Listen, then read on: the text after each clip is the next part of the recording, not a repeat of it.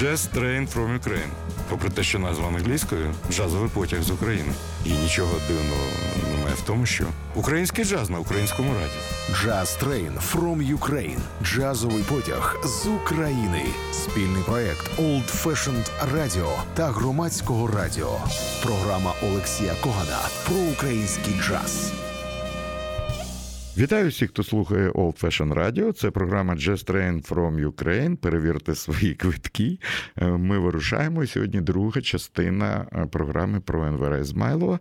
Е, сподіваюсь, перше вам сподобалось. І моє завдання, я коли готував програму, зрозумів, що і чотирьох програм не вистачить, щоб показати вам наскільки різним буває він.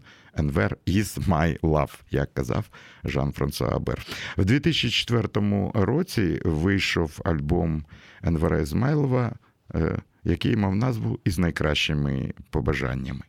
Це була абсолютно нова нова робота Енвера, і я пропоную розпочати сьогоднішню програму саме з п'єси Енверс Блюз, яка відкриває цей альбом. Поїхали.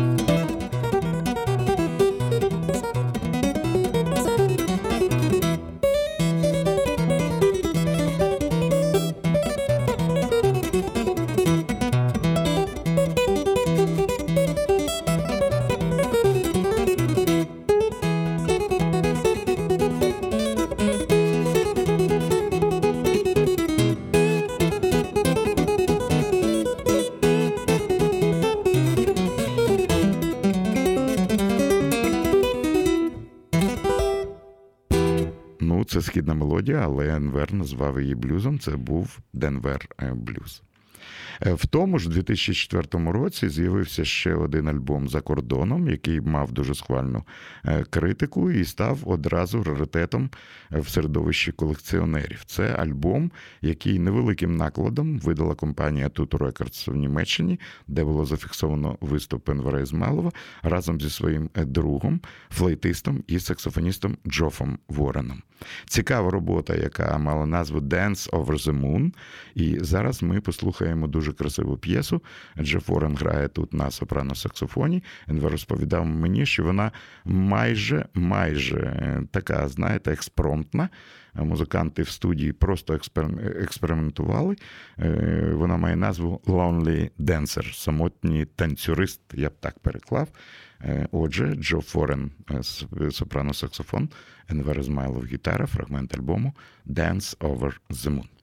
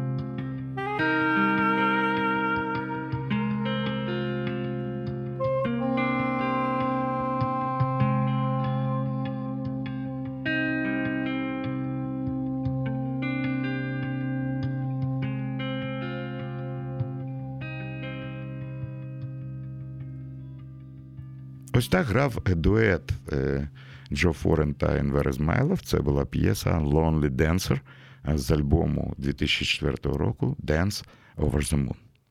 Я знов хочу повернутися до диску з найкращими побажаннями, щоб представити п'єсу, яка дуже подобається українським бітломанам. Хоча жодної цитати тут немає, е, Енвер Ізмайлов присвятив п'єсу повернення пам'яті Джона Леннона та Джорджа Харрісона. Е, слухаємо п'єсу повернення і присвяту знаменитим бітлам.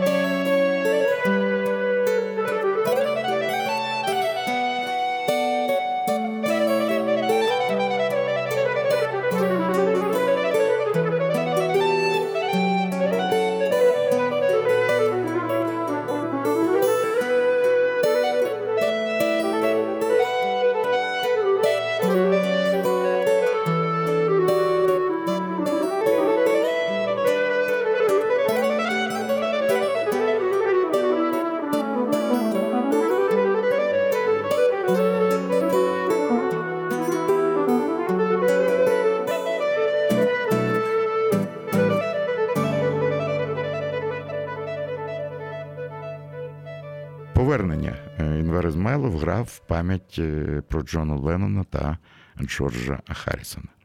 І знов повернуся в далекий 1998 рік, е, коли компанія Симфокаре видала диск Енвера Ізмайлова. Він, до речі, багато разів потім перевидавався і в Росії і за кордоном. Е, це диск Мінарет. Але в цьому випадку Інвер Ізмайлов е, був лідером тріо. Мабуть, це невірно. Невірно називати це тріо Енвера Ізмайлова. Я б назвав це тріо. Ізмайлов, Рамазанов і Барі.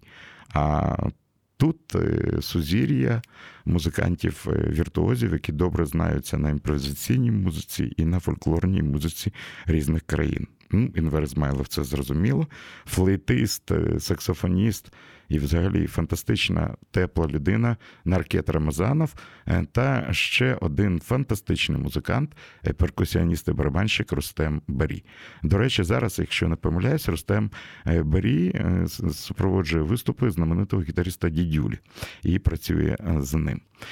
Тоді, в 98-му році, музиканти записали диск. Запис зробив відомий український звукорежисер Аркадій Віхорів. Музика була е, достатньо складною. Я був свідком е, кількох годин запису і ніколи не забуду, коли звукорежисер не міг зрозуміти, не міг збагнути ритм якоїсь п'єси. Уявіть собі, Наркет, Рустем і Енвер намагалися станцювати звукорежисеру, як має бути. Не заграти, а станцювати.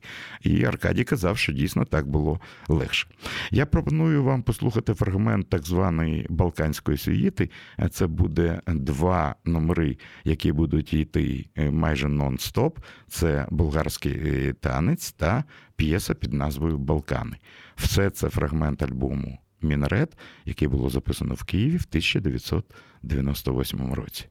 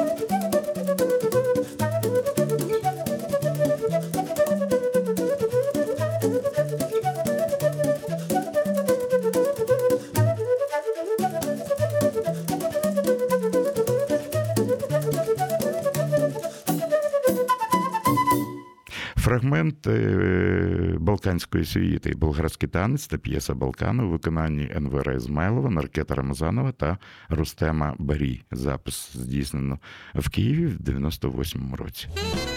Jazz Train from Ukraine. спільний проект Old Fashioned Radio та громадського радіо. Я продовжую програму і нагадаю, сьогодні в програмі Just Train from Ukraine друга частина розповіді про гітариста унікального українського музиканта Енвера Ізмайлова. І зараз вже знайома вам п'єса, але кожного разу вона для мене звучить як вперше. Думаю, і вам вона буде до вподоби. Це знаменита східна версія Smoke on the Water Deep Purple, який записали Лініє та Енвер Ізмайлов, е, дочка і тато. А далі Deep Purple Just Train from Ukraine.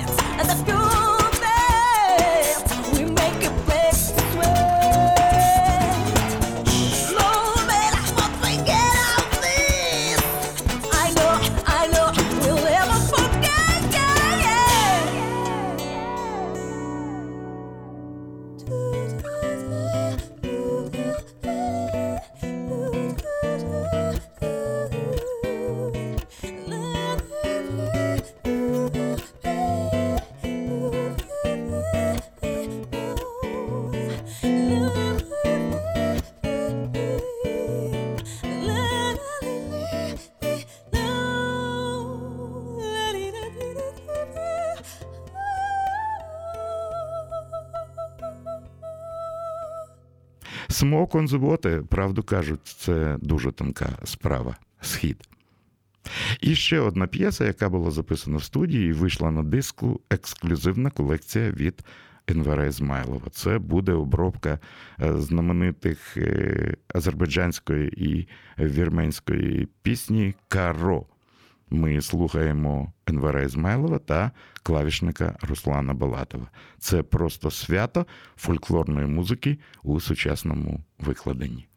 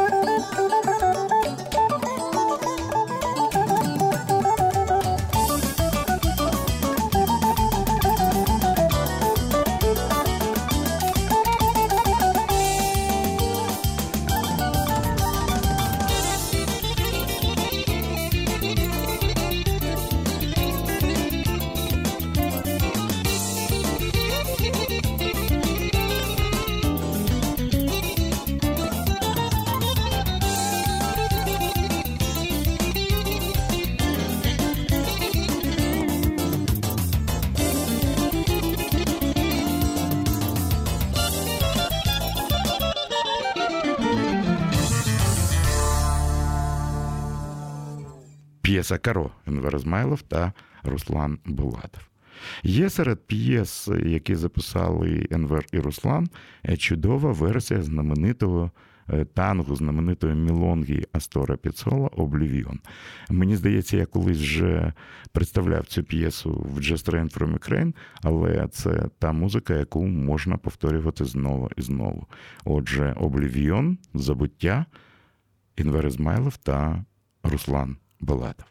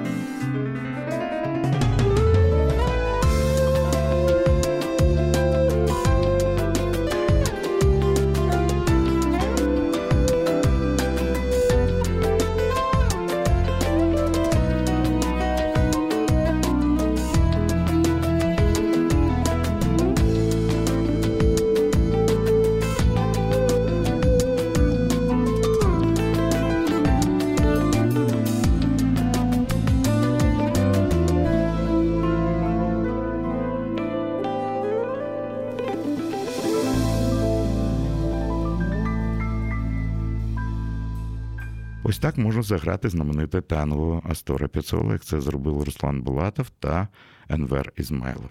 Ще одна п'єса, яка була записана в домашній студії, є дуже і дуже веселою. Вона мені нагадує якусь народну музику, е, те, що роблять в Сербії в Македонії, але можливо це тільки мої е, фантазії. А назвав її Енвер Ізмайлов в своєму дусі. Don't be sad, не сумуй. Ну що, сумувати не будемо. Послухаємо ще одну п'єсу у виконанні Енвера Ізмайлова.